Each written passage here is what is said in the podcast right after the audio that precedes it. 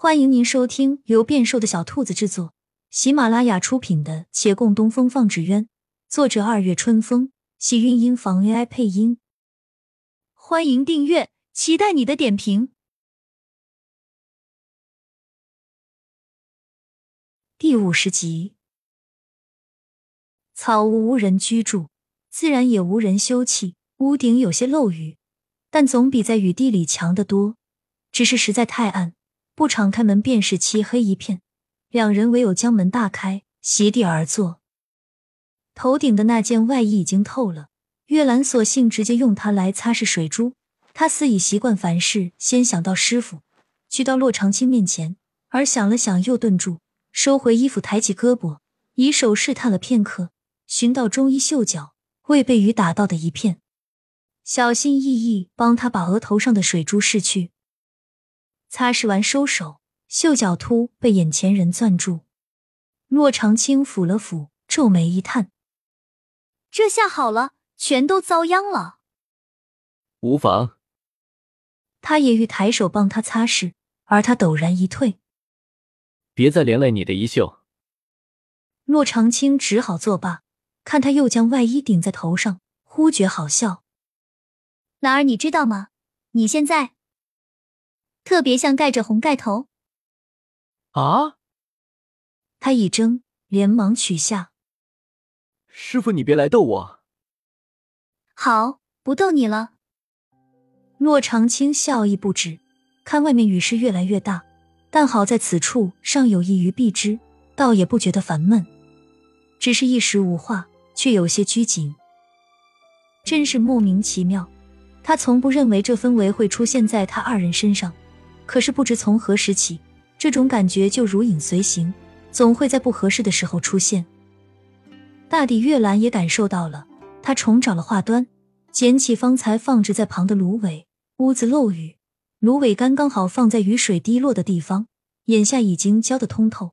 他便问道：“这个还可以用吗？”“可以的，短时间内想必泡不坏。”“那就好。”话才回完，忽闻脚步声，有人来了。大概也是过路人进来躲雨。月兰起身走进门边，向外看了一眼，这一看却眉头微蹙，不悦道：“巧了，是老朋友。老朋友，还记得那阻挡我们砍竹子、又嫌人来长青斋打杂的王小红吗？自然记得。”那个爱戴红头巾的络腮胡大汉，他是杨家的砍伐工，他来了。是，同行的还有位姑娘。这王小红曾经被孟寻打过。嗯，怕见了面又是不愉快，我们走吧。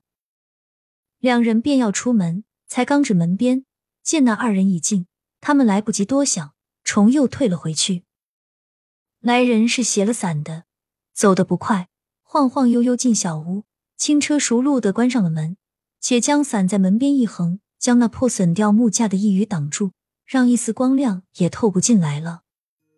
他们大概没发现有人，光线一挡，一片黑暗。来人颇有些急不可耐，耳鬓厮磨之声迅速响起，更胜过外面风吹雨打。如此这般，屋内原先两人愣是不好意思现身了。他们站在房间一隅，偏偏是个漏雨的地儿。月兰倚墙而站，洛长青在他面前，雨点一下一下打在他的发上。月兰先伸手替他挡，用处不大，他也没别的办法，还是将那件外衣搭在他的头上。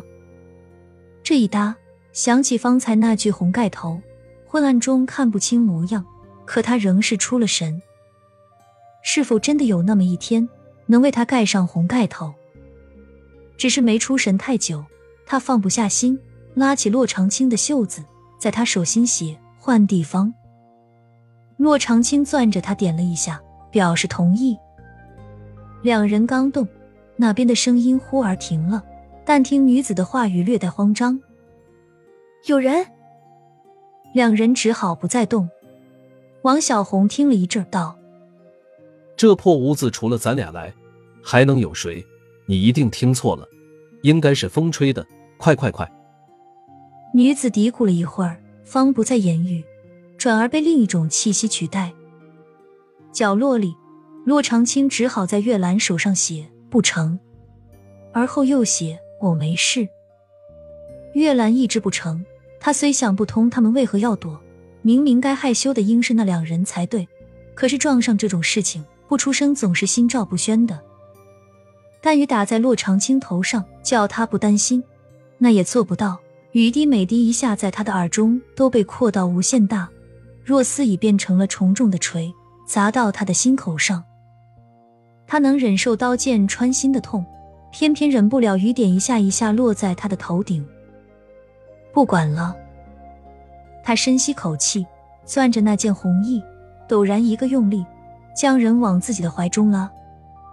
骆长青的身子猝不及防向前倾去，倒在他的臂弯中。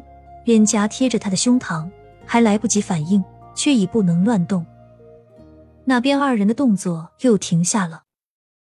女子仍怀疑有人，王小红有些不耐烦，站起来摸黑走了几步。月兰紧紧揽着怀里的人，两人同时屏住了呼吸。